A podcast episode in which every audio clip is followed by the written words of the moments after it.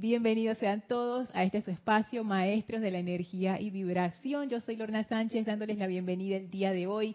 La presencia de Dios yo soy en mí, reconoce, saluda y bendice la presencia yo soy en todos y cada uno de ustedes. Yo soy aceptando igualmente. Me acompaña Elma, como siempre, aquí en de vuelta en el templo. Feliz de estar aquí. Gracias a todos ustedes por también su sintonía. Cualquier cuestión con el audio o con el video, por favor, me avisan. Sí.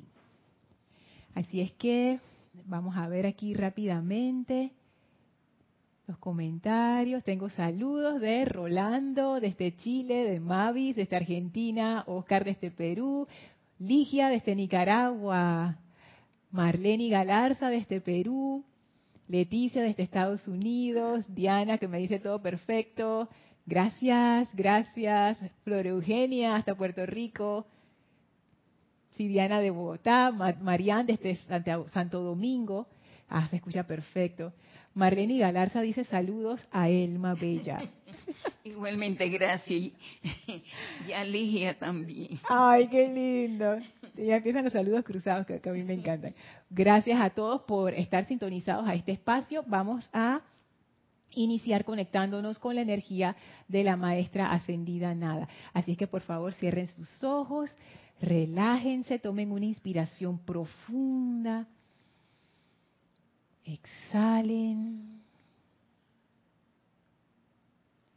sientan esa poderosa pulsación de vida en su corazón y cómo se expande ese gran poder de vida hasta conformar una llama violeta a su alrededor, que los penetra, que los envuelve y sienten ese poder elevador y purificador del fuego violeta. Visualicen esa gran luz violeta flameando en y a través de ustedes, esa actividad de puro fuego sagrado que va haciendo que sus vehículos se sientan más livianos, más plenos, más llenos de vida y de luz.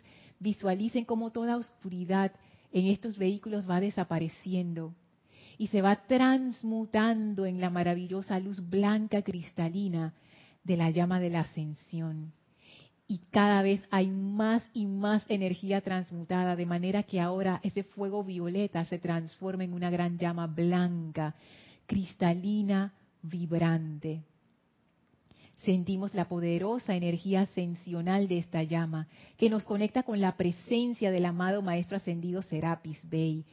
Sientan la llegada del Maestro, doquiera que se encuentren, esa poderosa energía radiante, positiva, llena de amor, llena de entusiasmo, llena de alegría de vida. Y el Maestro eleva nuestra vibración todavía más, hasta que podamos sentir ese flujo de la presencia de Dios tangiblemente en y a través de nosotros. Sientan esta vertida de amor siempre continua desde su presencia yo soy. Y ahora el Maestro Ascendido Serapis Bey abre frente a nosotros un portal y nos invita a atravesarlo para entrar al sexto templo. Le damos las gracias al Maestro por este gran privilegio y avanzamos a través de ese portal en donde nos espera la amada Maestra Ascendida Lady Nada. Y allí estamos junto a ella, frente a ese sendero de luz que atraviesa el desierto. Y tomados de la mano con la maestra vamos andando con nuestra conciencia abierta al amor impersonal, radiante, sencillo y bello de la amada maestra ascendida nada. Sentimos ese amor que ella es hacia toda vida y dejamos que ese amor y esa conciencia divina entren profundamente a nuestras mentes, sentimientos y vidas. Le enviamos nuestra gratitud a la maestra por esta gran oportunidad que tenemos de compartir con ella en esta comunión tan especial y vamos a quedarnos en este estado de conciencia mientras dura la clase. Tomen ahora una inspiración profunda. Exhalen y abran sus ojos. Bienvenidos nuevamente a este su espacio, Maestros de la Energía y Vibración. Gracias por conectarse no solamente a este espacio, sino a todas las clases, a los empeños, esta comunidad espiritual tan vibrante. Muchísimas gracias porque todos somos parte de, esa comunidad, que es lo que lo hace tan, tan genial. Todos somos parte. Recuerden, este domingo hay servicio de transmisión de la llama del templo de la voluntad de Dios. Esto que vamos a hacer este domingo es un experimento, realmente es un experimento. No lo habíamos hecho antes, aunque la, la idea... Em, la idea había estado, como quien dice, dando vueltas por ahí hace bastante tiempo. Hasta ahora es que se pudo concretar. Y qué chévere que vamos a poder hacer esa, esa visita al templo de la voluntad de Dios. Simplemente tomamos la información que ya estaba en los libros de los maestros ascendidos, que ellos ya habían hecho transmisiones de la llama anteriormente a todos estos santuarios, y bueno, ahí nos vamos. Así es que lo interesante de esta transmisión de la llama que vamos a hacer por primera vez es que vamos a sumergirnos en esa conciencia del Maestro Ascendido del Moria, que es una conciencia fabulosa. Y yo la verdad estoy bien contenta y ya estoy anticipando ese servicio de transmisión de la llama. Así es que no se lo pierdan, es este domingo 17 de enero a partir de las 8 y 35 AM hora de Panamá. Será transmitido por YouTube. Así que bueno, cualquier cosa, la información está en el sitio web. Si quieren ver el lugar donde están en la senda o el lugar más cercano de donde se encuentran, ahí está la información. Así es que ya saben, domingo 17 de enero, 8.35 AM, hora de Panamá, servicio de transmisión de la llama del Templo de la Voluntad de Dios. Vamos a ver qué nos trae esa radiación. Eh, si en algún momento algo ocurre con la señal, me lo hacen saber a través del chat, por favor. Voy a estar pendiente aquí, ya que cuando, como estábamos en hace poco en cuarentena total y ahora que uno regresa, a veces los equipos están, no, no a veces como que quedan ahí un poquito, ustedes saben. Así es que estoy revisando a ver si todo está bien. Pareciera que sí, pero de todas maneras, ustedes también son mis ojos y mis oídos en esta clase. Eh, sigo leyendo los mensajes que han llegado. Mónica Elena Insunza, gracias. Saludos desde Valparaíso. María Mateo dice, Elma, un beso. Gracias. Mili, Mili, buenas noches Lorna y Elma, bendiciones desde aquí de, de, Panamá. Naila desde Costa Rica, hola. Caridad desde Miami. Dice, buenas noches Lorna y Elma. Alonso desde Manizales, Diana, dice, gracias Lorna, yo estoy aceptando, gracias a ustedes, gracias a ustedes. Rosaura desde aquí de Panamá, bendiciones. A ver, dice Mili, no sé si es acá, pero solo puedo ver el video, no lo oigo, pero no lo veo. Ajá, reinicia a ver y me cuentas. Si hay alguna otra persona que no pueda escuchar el video, me avisa. Yo, acá que estoy monitoreando, sí lo escucho, pero por cualquier cosa me, avisan ahí en el chat. Bueno, la clase de hoy. Seguimos con la maestra ascendida Nada. Y bueno, antes de seguir, Mili, acuérdate de avisarme si reiniciaste y te funcionó. Ajá, Mavis dice que la señal está, está bien. Ok. Mili, cuando, si reinicias, me avisa si te funcionó, por favor, para ya saber que estamos bien. Vamos a seguir en la página 86 del libro La Mágica Presencia, que es donde quedamos en la última clase del, del año. Y yo, le, yo les digo, cuando hicimos el recuento, que fue la primera clase con la que abrimos, hicimos el recuento de lo que vimos el año pasado y entonces cómo se pegó todo con los ocho días de oración. Cuando yo miro hacia allá es que estoy mirando a Elma. no es que estoy mirando a la nada, Elma está ahí conmigo. Entonces, yo, yo la verdad, yo, ay, perdón, consuelo. Yo, mira, yo abrí el Skype y no, y no me fijé en el Skype. Consuelo, Dios te bendice. Gracias por mandar tus bendiciones. Besitos a Elma, dice Consuelo. Igualmente. Dice gracias, se escucha y se ve excelentemente bien. Qué bien verlas en la sede. Gracias, gracias, gracias. Ok. Y mira, aquí ni siquiera cambié el nombre del Skype.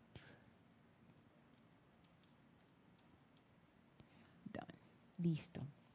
Gracias, Consuelo, por, por poner eso en mi atención. Voy a distribuir mejor la pantalla y así veo a todo el mundo. Perfecto. Listo. Laura dice, muchas bendiciones, Lorna, y muchos saludos también a Elma. La presencia les bendice a todos desde Guatemala. Gracias, Laura. Miren, en esa clase que vimos el resumen y después vimos cómo se relacionaba los ocho días de oración con lo que habíamos estado estudiando. Yo no sé, Elma, pero yo, yo la verdad quedé como que, yo, o sea, hay tanto por donde podemos meternos. Y tú quieres decir algo. Mí me impresionó las raíces que dijo la amada Lady Nada, que está dentro de una de esas raíces, cómo va fortaleciendo. Fue una cosa tan impresionante para mí. Acá, Elma, como siempre, se sale con unas cosas. Acabas de hacer una relación espectacular. Porque una de las cosas que yo, yo quería traer hoy es, bueno, ¿por dónde comienzo? Y ya Elma me dio el dato. Vamos a comenzar por las raíces, que de hecho lo que yo había revisado para la clase de hoy tiene que ver con eso. Una de las cosas que se descargó en los ocho días de oración es la necesidad de fortalecernos. Pero fortalecernos no de hacernos más rígidos o de hacernos más de que duro, que nada me afecta, no. Fortalecer nuestro carácter, ¿en qué sentido? Para la maestra ascendida Kuan Yin y la maestra ascendida Lady Nada, una persona fuerte, de naturaleza fuerte, es una persona que puede perdonar y es una persona que puede mantener la paz. No es una persona que nutre agravios. Ella lo dice, una naturaleza débil es la que nutre agravios. Y yo me, yo me veo reflejada en esa naturaleza débil. O que no puede sostener la paz. Entonces, ahí yo veo como que la naturaleza, nuestro carácter, esa forma y esa actitud que tenemos con nuestras vidas, hay que darle como una revisión ahí y si queremos ir un paso adicional, también podemos irle dando poco a poco ese giro a nutrir una naturaleza fuerte. Para hacer eso, que fue justo lo que dijo Elma, que de una vez como que me disparó esa relación, yo necesito profundizar mis raíces. Porque si yo quiero ser una planta fuerte, por ejemplo, uno de esos árboles que crecen aquí en Panamá, como estamos en el trópico, los árboles crecen aquí, que es una cosa impresionante lo grande que puede crecer un árbol, pero tiene que tener buenas raíces, buenas raíces. Entonces, veo, veo esto y para la maestra ascendida Lady Nada, esas raíces, ¿a dónde se, dónde se meten? ¿Dónde yo pongo mi raíz? ¿Dónde yo me nutro? ¿Dónde está ese suelo rico en nutrientes? Ella dice, esa es la presencia yo soy en ustedes. Es bien interesante porque ella lo pone, o no como si fuera la presencia yo soy afuera, no, la presencia yo soy en ti. Fíjense eso, eso es, yo sé que hemos hablado de eso anteriormente y se ha dicho en las clases y todo, pero no sé, a mí me parece que es algo que vale la pena volver a tocar y volver a reflexionar. Porque ese poder interno a veces nosotros no no caemos en cuenta que está dentro de nosotros. Y antes de, expandir ese, ese punto, voy a ver ahora acá. Ah, Mili dice, ahora sí se escucha y se ve perfecto. Gracias, Mili. A ver, dice Blanca Uribe. Ok. Bendiciones para ti y para todo el grupo en este año de la enseñanza desde Bogotá. Gracias. Marian dice, gracias, le había pedido a los maestros ascendidos que me dijeran que era una persona fuerte. Imagínate, ¿cómo, cómo son las cosas y cómo todo se, se conecta? Raiza nos manda, buenas noches, Lorna y Elma, bendiciones desde Maracay, Venezuela. Gracias, Raiza. Ay, qué lindo. Mira, Blanca Uribe y Raiza Blanco. Esa es la coincidencia que veo en el chat. Tuterías de mi personalidad. Bueno, expando en ese tema de que a veces no reconocemos esa presencia en nosotros. Y yo lo digo por mí. Me pasa una situación y lo primero que es que no cunda el pánico, como decía el otro, eh, que, no, que no panda el cúnico, decía. Eh, y de una vez uno se agita, se pone ansioso, olvido que tengo ese poder interno y, y lo tengo muy presente porque hoy, según los maestros ascendidos, hoy 14 de enero es que termina ese pico de radiación del templo de la precipitación, que abrió el 15 de diciembre y termina 14 de enero.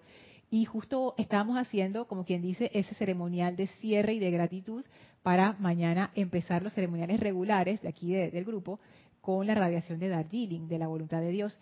Y entonces yo, yo pensaba en eso y eso que, que, que trae el maestro ascendido Confucio. ¿Qué es la precipitación del bien sino ese control divino de mis centros creativos, de pensamiento y sentimiento? Y cuando hay un descontrol en estos centros creativos, hay un descontrol en mi mundo.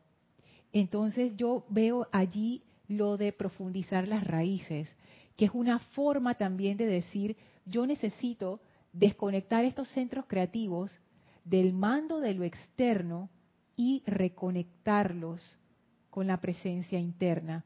Justo lo que nos decía el amado señor Maitreya, ya recordarán en el año pasado en esos discursos que vimos acerca de la caída de la humanidad, que él decía, ese fue el problema, el problema es que ustedes se desconectaron de lo interno y pusieron su atención en lo externo. Mira tú, y ahora la maestra ascendida Lady Nada dice, desconectense del externo, pongan su atención en lo interno, solamente que ella usa la analogía de las raíces, y ahora que lo veo, Elma, esas raíces pueden ser el poder de tu atención. Y de hecho yo creo que lo es, porque tengo un pedacito aquí que les voy a leer que tiene que ver con eso, o cómo se va tejiendo todo.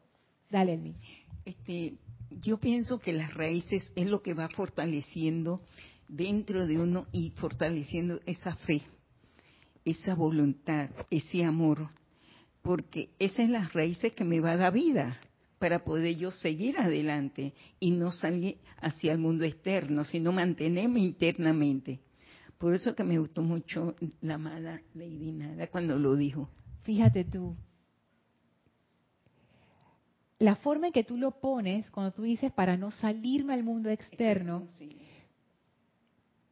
imagínese una planta, ella no tira raíces por las ramas, ella sabe dónde está ese nutriente, dónde está lo que lo mantiene con vida. Me gustó cuando lo dijiste eso. Porque no pensamos en eso generalmente y nos nutrimos de lo externo. Lo externo es lo que nos da esa, entre comillas, comidas vida. Por ejemplo, me nutro, ahora que está la polémica con las redes sociales, me nutro de la cantidad de likes, de la cantidad de comentarios que me hacen, me nutro de, lo, de la opinión de mis papás o de mis amigas o de mi esposo o de mis colegas, me nutro de, qué más, de, mi apariencia externa eh, o lo que piensan las personas o lo, que yo pienso que piensan las personas, pues esa es la otra. Entonces, claro, ¿de dónde yo estoy sacando esa nutrición? Que es lo mismo que decir dónde yo estoy poniendo mi atención. Y repito tanto lo de la atención, porque eso fue con lo que abrió la diosa de la libertad, con Ana Julia. Autocontrol. El Elohim vista también. El autocontrol es el control de la atención. ¿Cómo yo controlo mis centros de pensamiento y sentimiento? Yo necesito controlar mi atención. ¿Dónde yo estoy poniendo mi atención? Porque quiera que yo ponga mi atención, ahí se van mis centros creativos, porque es como que la atención es el foco. Y donde yo enfoco, ahí se descarga la manifestación. Entonces, yo necesito controlar mi atención. ¿Cómo yo hago eso? Y la maestra ascendida de Dinada, yo espero que ella nos diga, pero ella comienza diciéndonos, de todas las cosas en las que tú puedes poner tu atención, ponla aquí. Este es el lugar correcto, lo cual es muy valioso. Quizás para nosotros ya no nos parece tan, tan así como que, ah, wow, no, me había dado cuenta porque ya estamos acostumbrados a escuchar eso de que la presencia yo soy es nuestra fuente, etcétera, etcétera.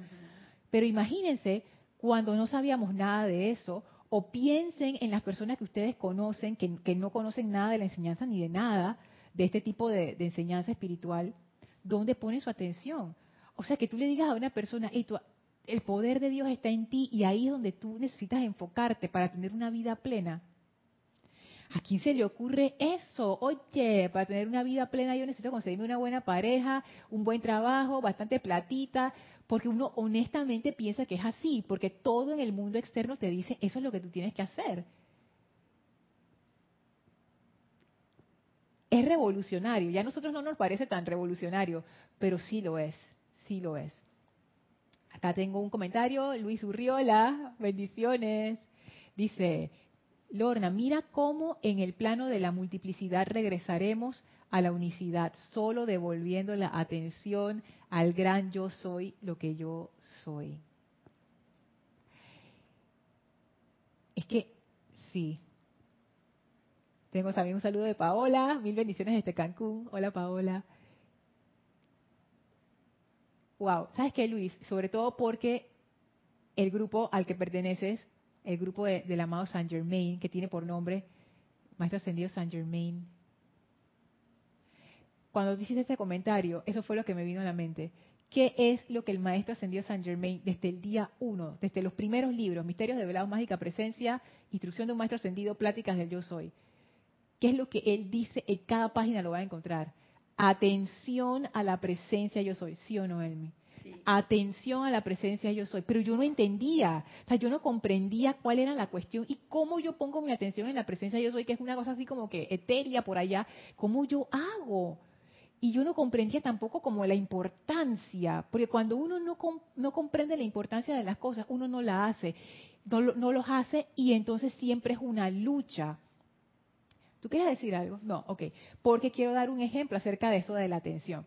Miren, yo también me preguntaba eso, pero ¿por qué yo no puedo sostener mi atención en la presencia? Primero que yo tenía como un enfoque un poco extraño y segundo, hay veces que, tú sabes, estás en tu meditación, no sé qué, y se te, se te desvía la atención.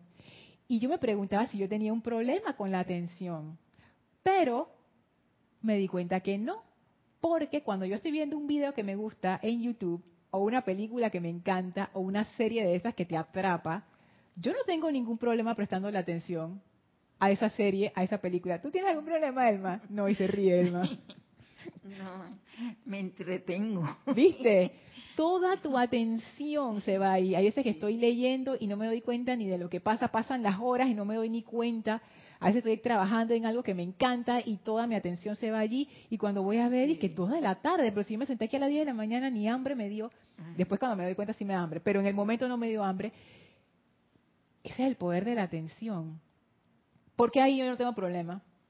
Pero me siento a meditar cinco minutos, entonces, y, que no puedo, tengo problemas con la atención. No hay ningún problema con la atención. Ahí yo me empecé a cuestionar eso. Yo dije, ¿realmente yo tengo un problema con la atención? Si yo tuviera realmente un problema con la atención, yo no pudiera ni siquiera sostenerlo en una película que me gusta. O sea, no pudiera. Si lo puedo hacer, quiere decir que yo no tengo ningún problema. ¿qué es lo que pasa? Lo que dijo Elma es que eso me entretiene. Porque esa película en ese momento es importante porque te está dando algo que tú quieres, te está nutriendo de algo que a ti te interesa, ya sea que la trama está interesante, ya sea que sea un video educativo, ya sea que sea un libro de un tema que tú quieres aprender, no importa. En ese momento, esto es importante. Y de una forma muy natural, sin ningún esfuerzo, toda tu atención fluye hacia eso. Así mismo, Lorna porque uno se enfoca más hacia ese lugar que está interesado investigar qué es lo que va a pasar. Y exacto, o sea, y uno no tiene que hacer ni siquiera un esfuerzo. Naturalmente la atención fluye. Y entonces, ¿por qué nos esforzamos, entre comillas, por poner nuestra atención en la presencia? Porque no es importante. Antes de que se que todo uno quede como estremecido y que, pero Lorna, ¿cómo no va a ser importante? Lo que quiero decir es que para nuestro ser externo, la presencia yo soy no es importante. ¿Qué es importante para mí? no, pero tú te rías así, me da risa. ¿Qué es importante para mi ser externo? Tú sabes lo que voy a decir. Yo, pues, ¿Quién es, ¿Quién es importante? Yo soy la más importante. Oye, yo soy la más importante de mi ser externo. Toda mi atención gira en torno a mí. Entonces, claro, ese es mi foco de atención. Toda mi atención se va allí. ¿Qué atención a qué presencia? Si lo más importante soy yo. Yo primero, yo segundo, yo tercero y yo cuarto. Entonces, ah, necesitamos no pelear con nosotros mismos.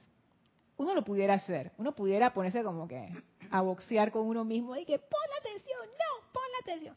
O pudiéramos ir más a lo profundo, hacia las raíces, y cambiar la cuestión de raíz. ¿cómo yo hago que esa presencia sea importante? Más importante que mi pequeña importancia personal. Ese estado de conciencia se llama impersonalidad, así es como le dicen los maestros, en donde el foco de nuestra atención ya no está en lo personal, salió de allí y al zafarse de eso se vuelve impersonal. Entonces ese es el estado de conciencia del servidor del sexto templo y en realidad de cualquier servidor de los maestros ascendidos. Es más, de cualquier ser que ha logrado un buen nivel de evolución en este planeta, aunque no haya ascendido, uno lo puede reconocer por su nivel de impersonalidad. Y ahora les digo cómo uno puede reconocer eso en una persona. Primero voy aquí a los comentarios. Dice Diana, wow, qué bello el maestro Confucio, la amada Porcia, todas las oportunidades para hacer ese bien, control de todos mis centros de mi atención. Así es, yo pienso, ¿sabes qué, Diana? Que el señor Confucio nos puede ayudar mucho en lograr ese autocontrol. Yo lo estaba pensando en estos días de poniendo mi atención en el templo de la precipitación y eso. Yo creo que él es uno de esos maestros ascendidos que tiene esa maestría. O sea, él, nos puede enseñar porque si ustedes leen diferentes discursos, tanto del maestro ascendido Confucio como del maestro ascendido Lanto, quien era el anterior jerarca del templo de la precipitación, ustedes van a ver que ellos hacen el énfasis, que es la precipitación consciente de bien. Y yo creo que ellos lo hacen para enfatizar el punto que al ser consciente y hacer la precipitación consciente de bien quiere decir que hay una motivación y una intención detrás. O sea, no es como nosotros que precipitamos a lo loco, sino que hay una intención y esa intención que representa que hay un control, un control para precipitar. Si yo solo precipito el bien, quiere decir que yo tengo un autocontrol, que no es represión, yo tengo un verdadero autocontrol en donde yo enfoco mi atención solo en el bien. Esto no es el bien, ni pongo mi atención ahí, no va. Yo solamente pongo mi atención en el bien. El bien tal como lo entienda mi conciencia, porque no hay ese, ese desde, desde, nuestro plano, desde este plano de la forma, donde todo es relativo, es el bien según lo entiende tu conciencia. Eso es lo más importante. No nos pongamos a estar diciendo, esto es bueno, esto es malo. Uno lo puede hacer, pero no es, no es el mejor camino.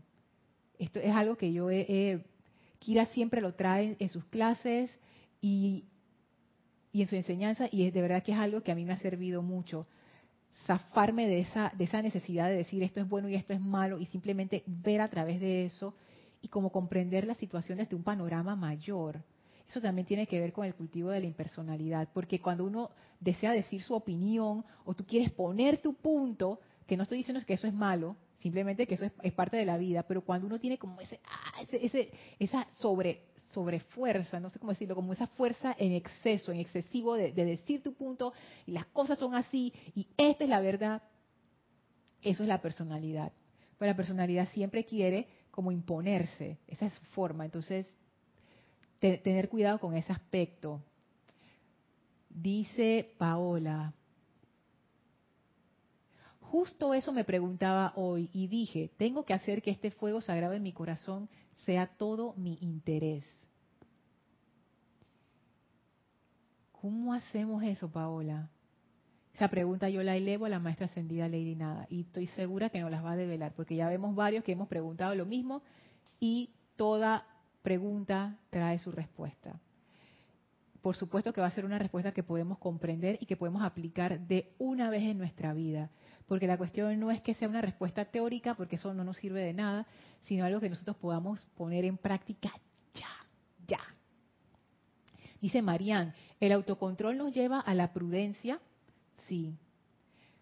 Cuando uno no tiene autocontrol, uno es bien imprudente y anda diciendo lo que no debe y haciendo lo que no debe y, metiéndose en problemas. Te lo digo yo, Marían, que eh, a veces la boca de uno se mueve sola no se mueve sola, uno la mueve. Pero a lo que me refiero es que a veces uno dice cosas y después, ah, no debí, ya lo hiciste.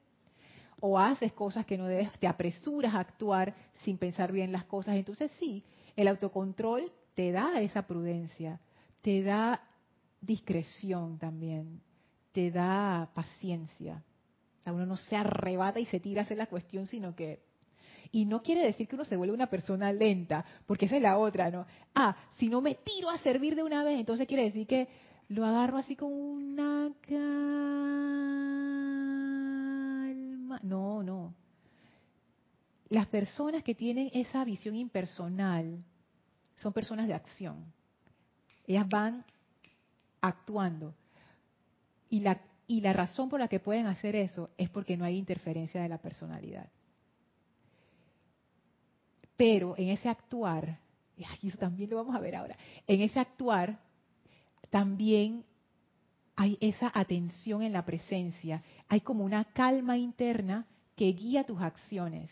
O sea, tus acciones no, no salen de, del miedo, no salen de la rabia que uno agarró, no salen de la sugestión externa, salen de estas raíces, de este, de este lugar profundo, en donde es como una forma, una forma de decirlo, es como que uno es guiado, pero uno necesita hacer ese silencio para que esa guía se pueda dar. Y tú vas actuando con esa guía y no falla.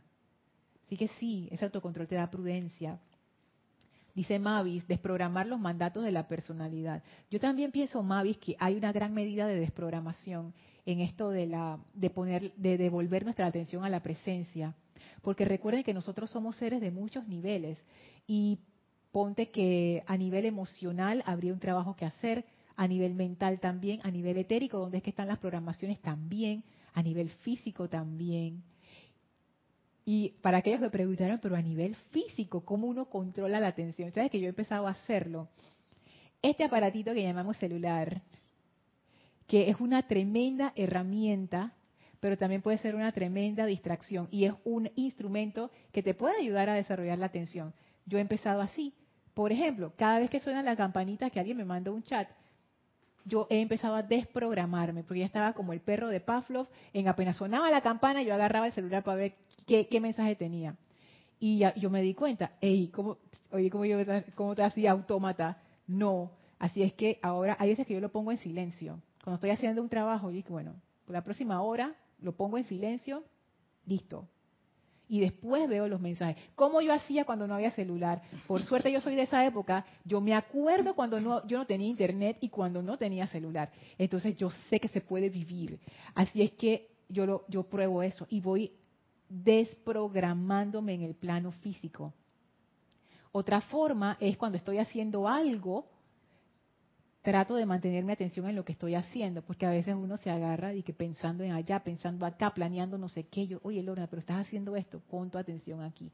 Y poco a poco uno va volviendo, desprogramando esos hábitos que realmente no nos ayudan con esto de lograr el, lograr el autocontrol de nuestra atención. Maricruz nos manda bendiciones desde Madrid, España. Maricruz, tú no duermes. Oye, qué hora es en España. Eso es increíble. Gracias por estar conectada. Bendiciones. Y aprovecho para mandar bendiciones a todos los hermanos españoles que se conectan siempre a esta clase, en diferido, obviamente. Bendiciones a todos. Gracias. Dice Diana, por eso es que estas clases se van haciendo como comer o dormir, porque ustedes saben darle ese interés para nosotros, de cómo nos transmiten las enseñanzas de los amados maestros, maestría. No quiero perderme ninguna. Ay, qué linda Diana. Tú sabes que eso es parte de una forma de mantener el autocontrol, ahora que lo dices, el entusiasmo. El entusiasmo. Por eso es que si a ustedes alguna vez les ha tocado dirigir algún proyecto, y no estoy hablando de proyectos de que multitudinarios, no, por ejemplo, el paseo familiar del año, coordinar a todas las tías, a los tíos, a los primos, a los primos, a toda esa gente. Si uno no tiene ese entusiasmo, si uno no impregna la actividad de entusiasmo, la gente pierde el interés. ¿Sí o no, Elma? Si uno está haciendo un proyecto y uno está diciendo, bueno, ay, bueno, vamos a hacer esto pues. ¿Quién va a ser el primero? ¿Quién va a ser el número dos? ¿Tú, quieres estar ahí? Yo no quiero estar ahí. Pero si tú vienes con una persona que dice, oye, vamos a hacer este proyecto fantástico. ¿Sabes quién es buenísima para hacer esas cosas? Erika.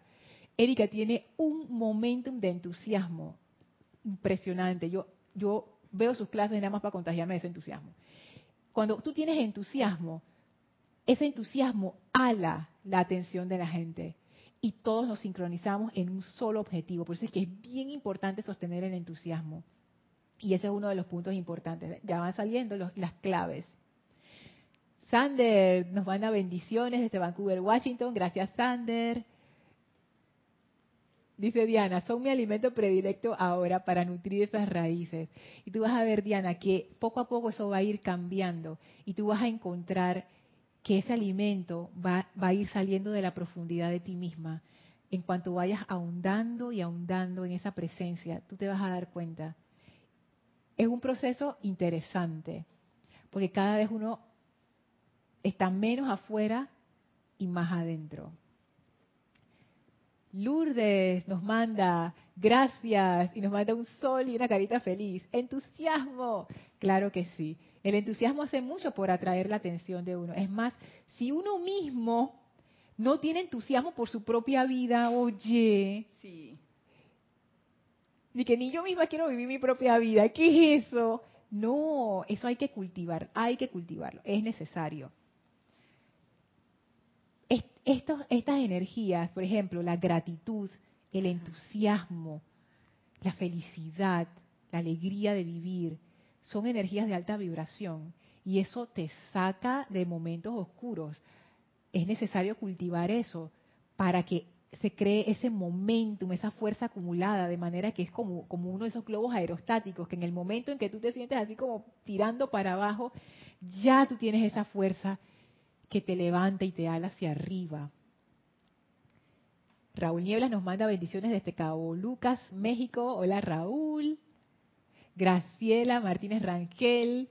Qué lindo. Desde la, buenas tardes desde mi luz. Yo soy a la luz. Yo soy de todos ustedes, de todos y todas. Desde Michoacán, México. Gracias. Y Alex también nos manda desde saludos desde Valparaíso, Chile. Y Mirta también desde, desde Chile. Marian dice, Lorna, estoy atendiendo...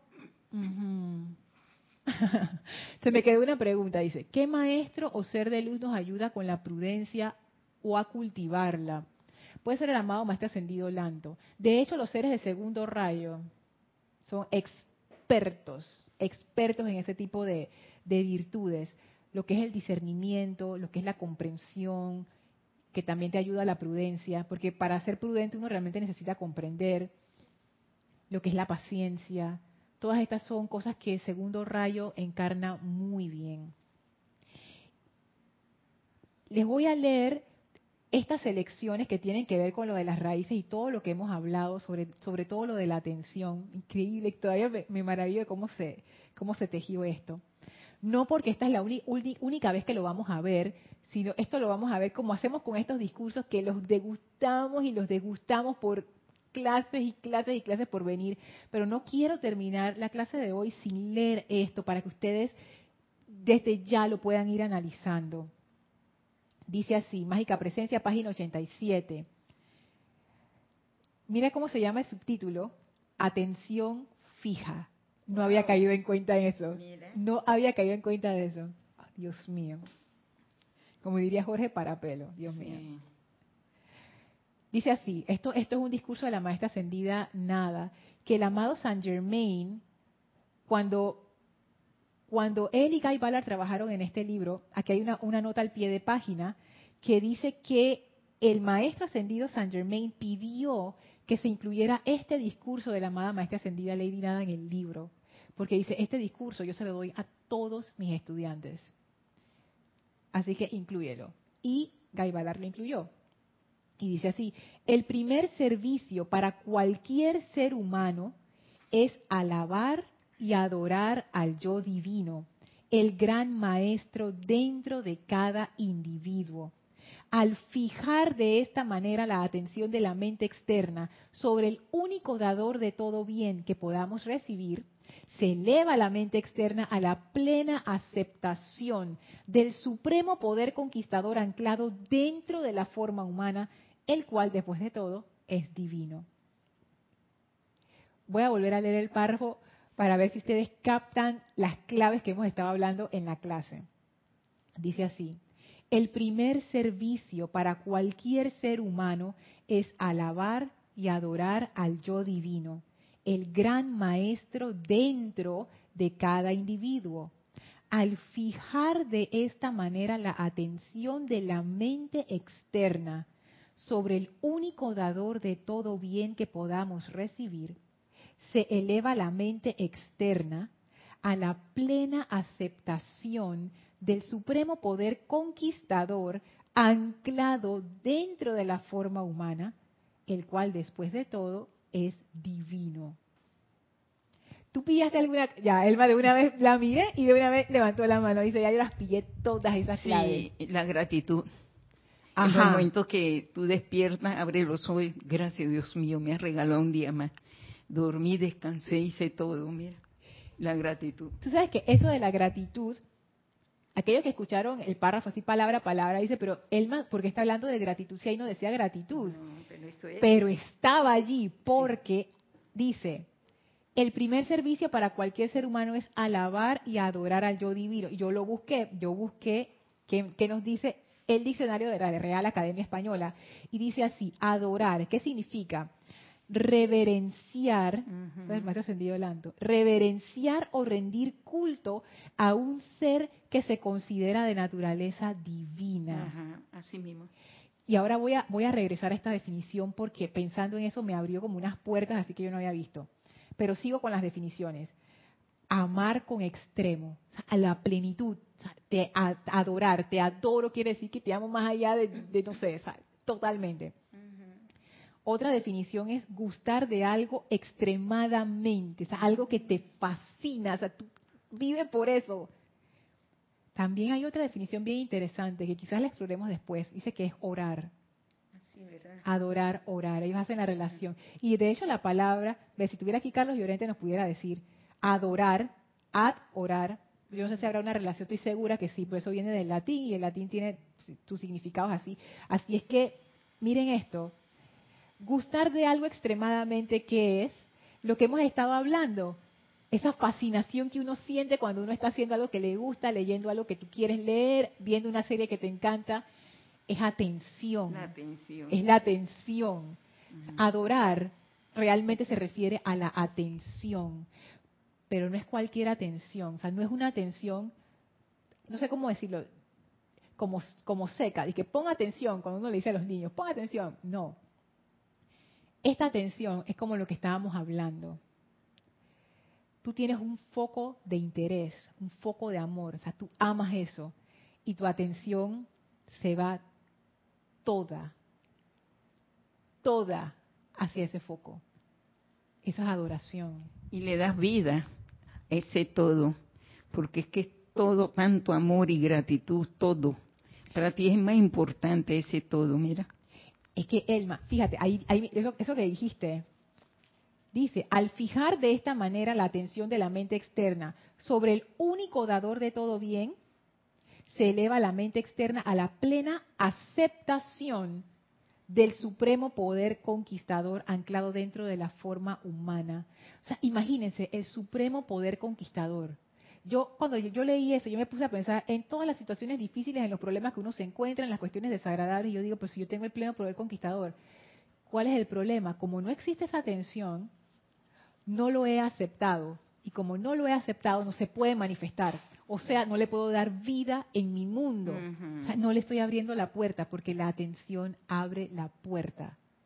La atención, y eso es algo que salió en la clase, la última clase del año pasado que yo preguntaba, pero ¿por qué poner nuestra atención primero en la presencia?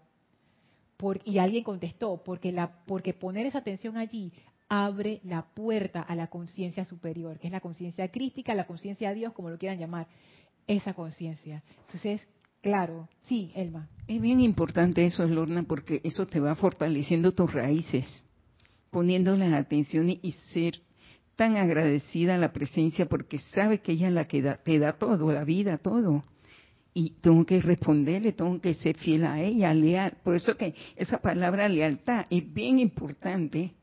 No te creas. Sí, aquí dice, el, el único dador. No se preocupen, vamos a ir desarrollando esto poco a poco. Yo tampoco tengo las respuestas, pero yo sé que las vamos a encontrar en el camino. ¿Cómo yo convierto a esa presencia en mi adorada? Mi adorada. ¿Cómo hago? Con tanta competencia del mundo externo, porque hay que aceptarlo, hay competencia.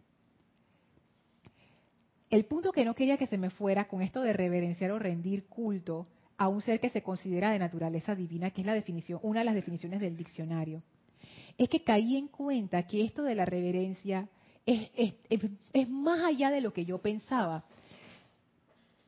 El amado Maestro Ascendido Lanto, él es un ser que encarna esa cualidad de la reverencia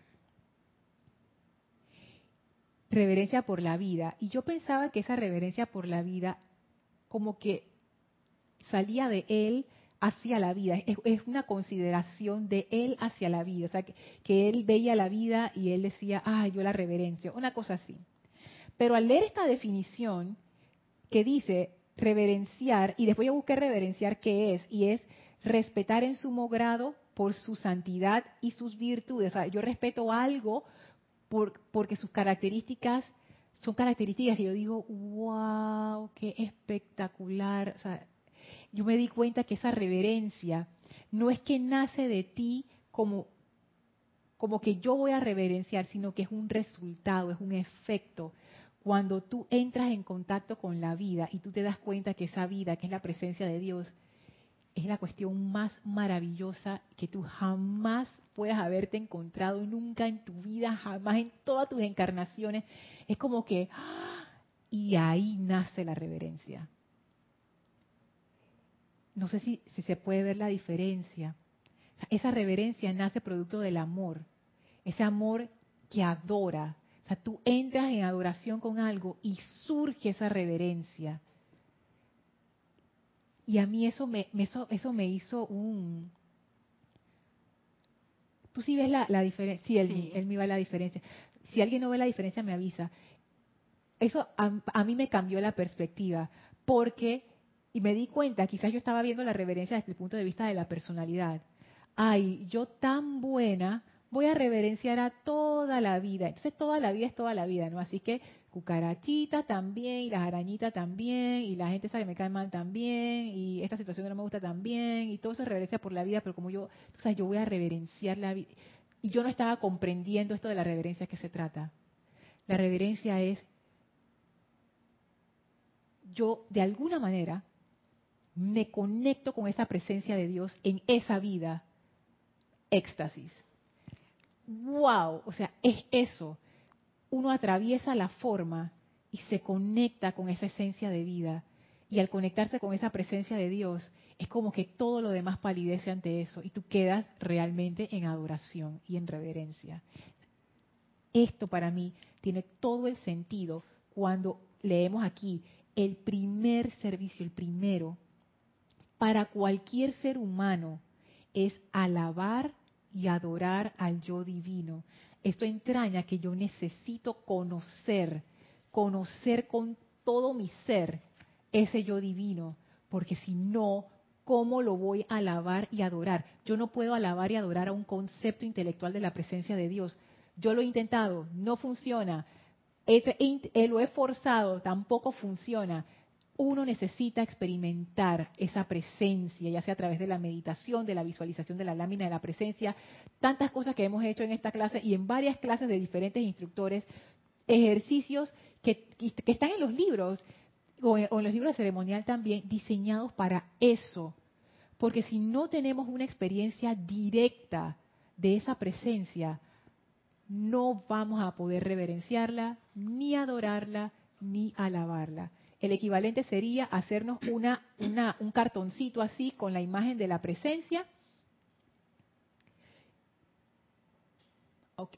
Con la, imagen de la presencia y entonces dije, ay, le doy todo mi amor y gratitud, pero en realidad tú no te estás conectando con nada. Para ti eso, eso la mente sabe, antes de pasar el comentario del mal, la mente sabe, en, realidad tú no te puedes engañar a ti mismo. Tú quieres adorar y reverenciar una presencia, que, que, realmente es un cartón ahí enfrente, es un concepto, no tiene ningún significado para ti y por eso nos cuesta poner nuestra atención en la presencia, porque no la hemos experimentado para entrar en este nivel de reverencia.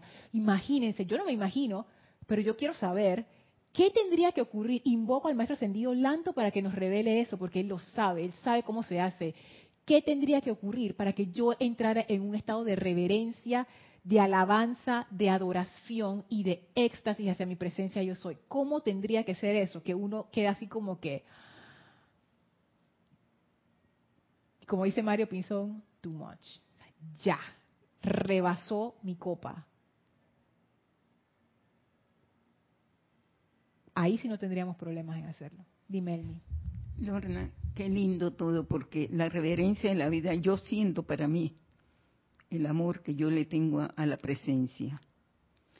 Si yo no tengo amor, yo no puedo tener reverencia, porque no puedo dar lo que no tengo. Y si yo lo tengo, yo puedo darle amor a esa presencia de Él y a la presencia mundial.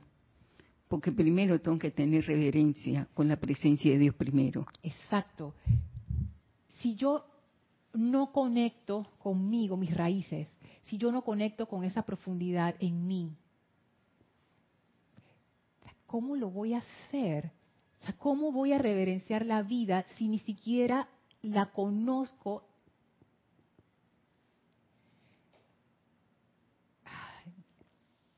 Son cosas, ¿no? Que yo no había caído en cuenta antes, pero después de leer esto, yo digo, mira, en este, en este en esta selección hay más de lo que uno piensa. Hay, diferentes formas de ver eso. Uno lo puede ver desde el punto de vista devocional. Uno también lo puede ver desde el punto de vista científico. Desde el punto de vista de sexto rayo devocional, desde el punto de vista quinto rayo científico, estamos viendo lo mismo. Al final, lo estoy viendo desde el punto de vista de quinto rayo, es control de la atención, punto. Ya eso es, control de la atención. ¿Y cómo yo controlo mi atención? Tengo que tener un foco de interés muy fuerte para que mi atención se vaya naturalmente a ese foco. ¿Quién debería ser ese foco? La presencia yo soy. ¿Yo conozco la presencia yo soy? No. Entonces, claro que no se va a ir para allá porque no la conozco.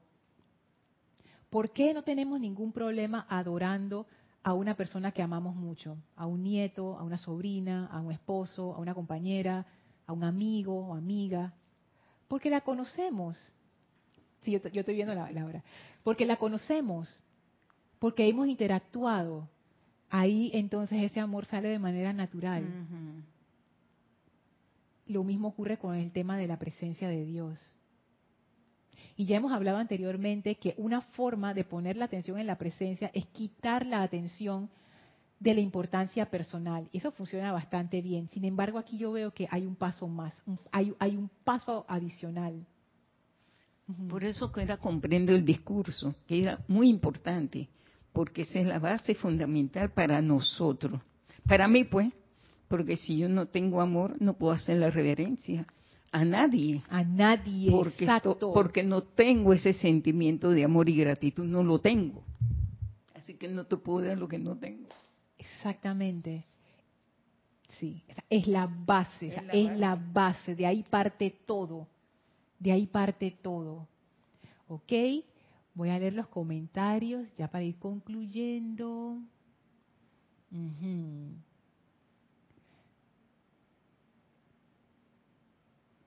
Ok. Marlene dice, sí, eso necesitaba a los seres de segundo rayo que son un amor, definitivamente. Saludos, Mirna dice desde Mazatlán, gracias Mirna. Paola dice, alabar y adorar, así mismo es.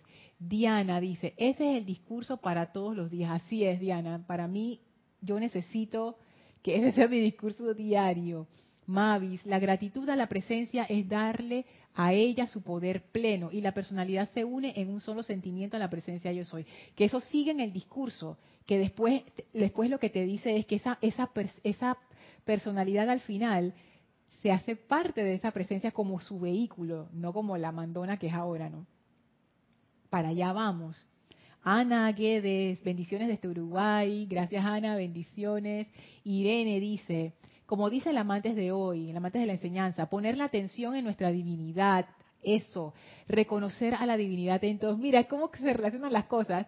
Reconocer a la divinidad en todos y todas las cosas, que es reconocer la voluntad de Dios, que es el bien. Exacto no, no se puede decir mejor. Wow.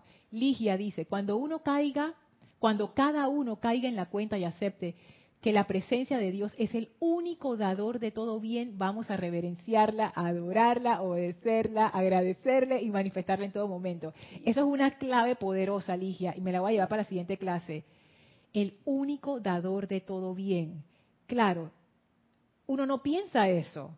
Uno piensa que el dador de todo bien es el que me va a pagar mañana. Entonces, no. Eso que tú dices, eso es un cambio de conciencia. Parece una frase inofensiva, no es una frase inofensiva. Eso entraña un cambio de conciencia. ¿Cómo yo hago ese cambio de conciencia? Porque la presencia yo soy no es tangible como, como yo estoy viendo, por ejemplo, esta pantalla o este el monitor. ¿Cómo?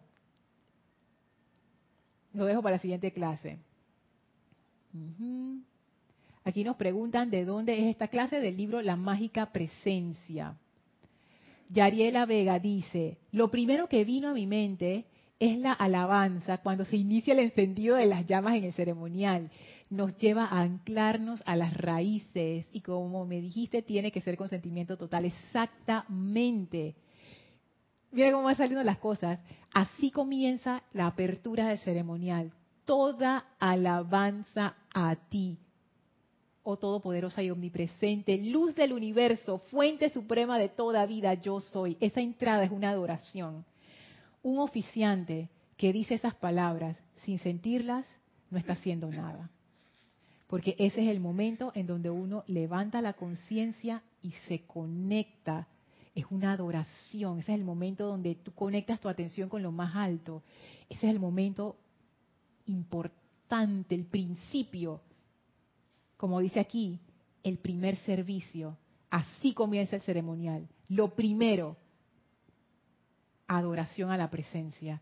Gracias Yari por eso, wow, espectacular. Marlene dice, sí, ajá, sí, poner la atención en Dios y con Dios. Exacto. Diana, cuando empiezas a sentir y palpar que ella es real, o sea, la presencia, cuando te da su paz, su armonía, su entendimiento su amor y lo vives, es la única verdad, exacto. Es en la medida en que uno empieza a experimentar con la presencia y a recibir esos dones y esas bendiciones en donde uno empieza a desarrollar lo que pudiéramos llamar como una relación con esta presencia y ahí comienza nuestro tránsito. Poco a poco uno se va dando cuenta, como dice Ligia, que sí es el único dador pero es, un cambio de conciencia. Gracias Diana por ese comentario. Yari dice, pedir a los ángeles o a los seres de luz que nos envuelvan con ese amor, que sí conocimos pero lo hemos olvidado. Desde que nuestros padres dioses nos crearon debimos sentirlo, alabamos y adoramos. Por supuesto que sí. Los ángeles son, son, son focos de energía que nos pueden ayudar, focos de energía de amor divino que nos pueden ayudar a eso. Por supuesto que sí. Mavi dice, no se puede dar lo que no se tiene. Justo lo que tú te estabas diciendo, Elma. Cuidado que lo escribió cuando tú lo estabas diciendo y que es sincronía total. No se puede dar lo que no tiene. Por eso primero amar a la presencia yo soy y luego dar lo demás. Así, es. Paola dice, eso me pasó con los maestros ascendidos. Se me hizo muy fácil adorarlos. Exacto, es conocerla. ¿Cómo? Entrando al corazón. ¿Dónde está el anclaje de esas raíces? En el corazón, que simboliza el asiento de la llama de Dios en nosotros. O sea, son muchas claves las que están diciendo ustedes ahora que definitivamente vamos a analizar, ya, ya va a ser en la próxima clase. Sandra Pérez nos manda bendiciones desde Bogotá. Gracias, Sandra. Alonso dice, siempre la máxima presencia yo soy es la clave de la enseñanza. Alonso, has dado en el clavo exactamente. Al final esa es la clave es lo más importante. Te lo dice el maestro al inicio, durante y al final. Es lo más importante. Dice Raúl Nieblas, determinada y atención determinada y reconocimiento constante. Así mismo es. Vamos a dejar la clase aquí con ese comentario, porque ese comentario que dice Raúl es algo que que sigue en la página siguiente. Cuando ya no, ya no lo voy a leer para, porque no nos alcanza el tiempo, pero dice que uno necesita mantener esa atención el tiempo suficiente y allí entra eso de atención determinada y reconocimiento constante. Maravilloso. Así es que bueno, vamos a despedirnos de la maestra ascendida. Nada, por favor, cierren sus ojos, visualicen a la maestra junto a ustedes, envíenle su gratitud y su amor. Gracias por este privilegio, gracias por esta enseñanza amada Maestra Ascendida Lady Nada, haz real a la presencia de Dios en nosotros, en nuestras vidas, que la podamos sentir para poder amarla, adorarla y servirla. Te damos gracias porque esto es así. La maestra ascendida Lady Nada nos envuelve en su manto de amor y abre frente a nosotros un portal para que regresemos por él al sitio donde nos encontramos físicamente y aprovechamos para expandir esa majestuosa radiación de luz y amor a todo nuestro alrededor. Tomen ahora una inspiración profunda, exhalen y abran sus ojos. Muchísimas gracias por habernos acompañado a Elma y a mí en esta clase. Gracias por todos sus maravillosos comentarios. Como siempre, me llevo tanto. Vamos a seguir investigando estas clases en, la siguiente clase, episodio número 2. Como dicen, las series continuará. Así es que muchísimas gracias a todos ustedes y mil bendiciones. Gracias.